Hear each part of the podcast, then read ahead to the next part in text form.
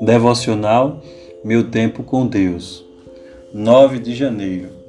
Leitura bíblica, Marcos capítulo 1, do verso 29 ao 39, diz assim a palavra do Senhor. Logo que saíram da sinagoga, foram com Tiago e João à casa de Simão e André. A sogra de Simão estava de cama, com febre, e falaram a respeito dela Jesus. Então ele se aproximou dela, tomou-a pela mão e ajudou-a a levantar-se. A febre a deixou e ela começou a servi-los. Ao anoitecer, depois do pôr do sol, o povo levou a Jesus todos os doentes e endemoniados. Toda a cidade se reuniu à porta da casa. E Jesus curou muitos que sofriam de várias doenças também expulsou muitos demônios. Não permitia, porém, que estes falassem, porque sabiam quem ele era. De madrugada, quando ainda estava escuro, Jesus levantou-se, saiu de casa e foi para um lugar deserto onde ficou orando. Simão e seus companheiros foram procurá-lo. E ao encontrá-lo, disseram: Todos estão te procurando.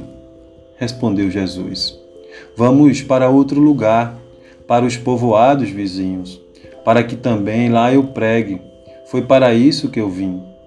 Então ele percorreu toda a Galiléia, pregando nas sinagogas e expulsando os demônios.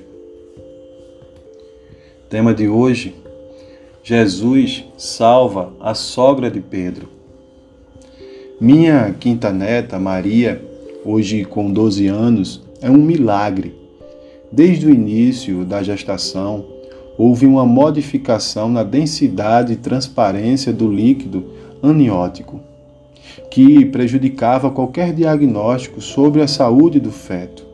Pelos exames de sangue da mãe, os médicos sugeriram a interrupção da gravidez, pois foram detectadas também duas síndromes que ampliavam a possibilidade de não nascer, ou se conseguisse, não chegaria aos dois anos. Meu filho chorava e me dizia: Deus a colocou no lugar certo, o lar de um médico. Vamos cuidar dela. Foi quando eu lhe lembrei que, quando Jesus chegou ao túmulo de Lázaro, Marta, sua irmã, disse: Faz três dias e já cheira mal. Maria nasceu. O milagre operou-se e aquele corpinho frágil, para surpresa de todos os médicos, não apresentava qualquer sinal das anormalidades diagnosticadas.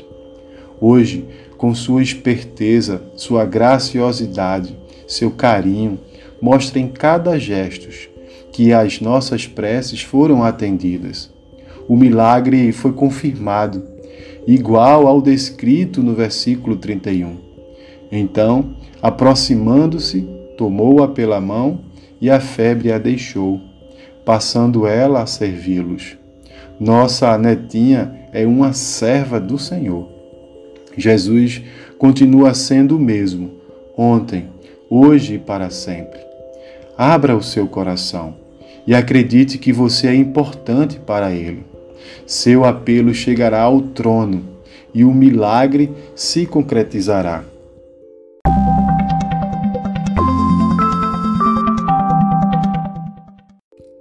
Reflexão de hoje. Sim, eu quero estar sempre na tua presença. Eu necessito da tua mão dirigindo a minha vida.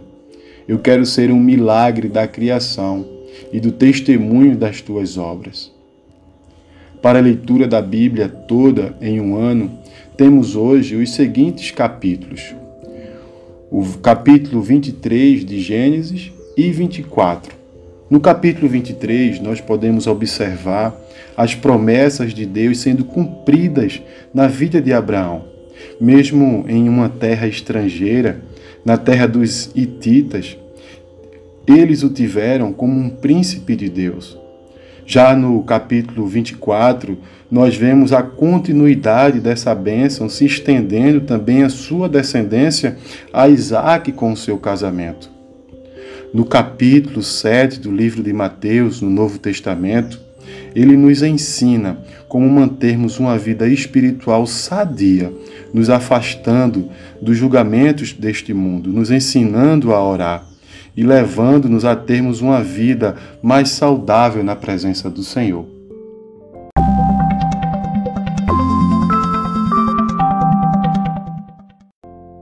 Não deixem de ler esses capítulos. Compartilhe esse devocional. Tenham todos um bom dia e que Deus os abençoe.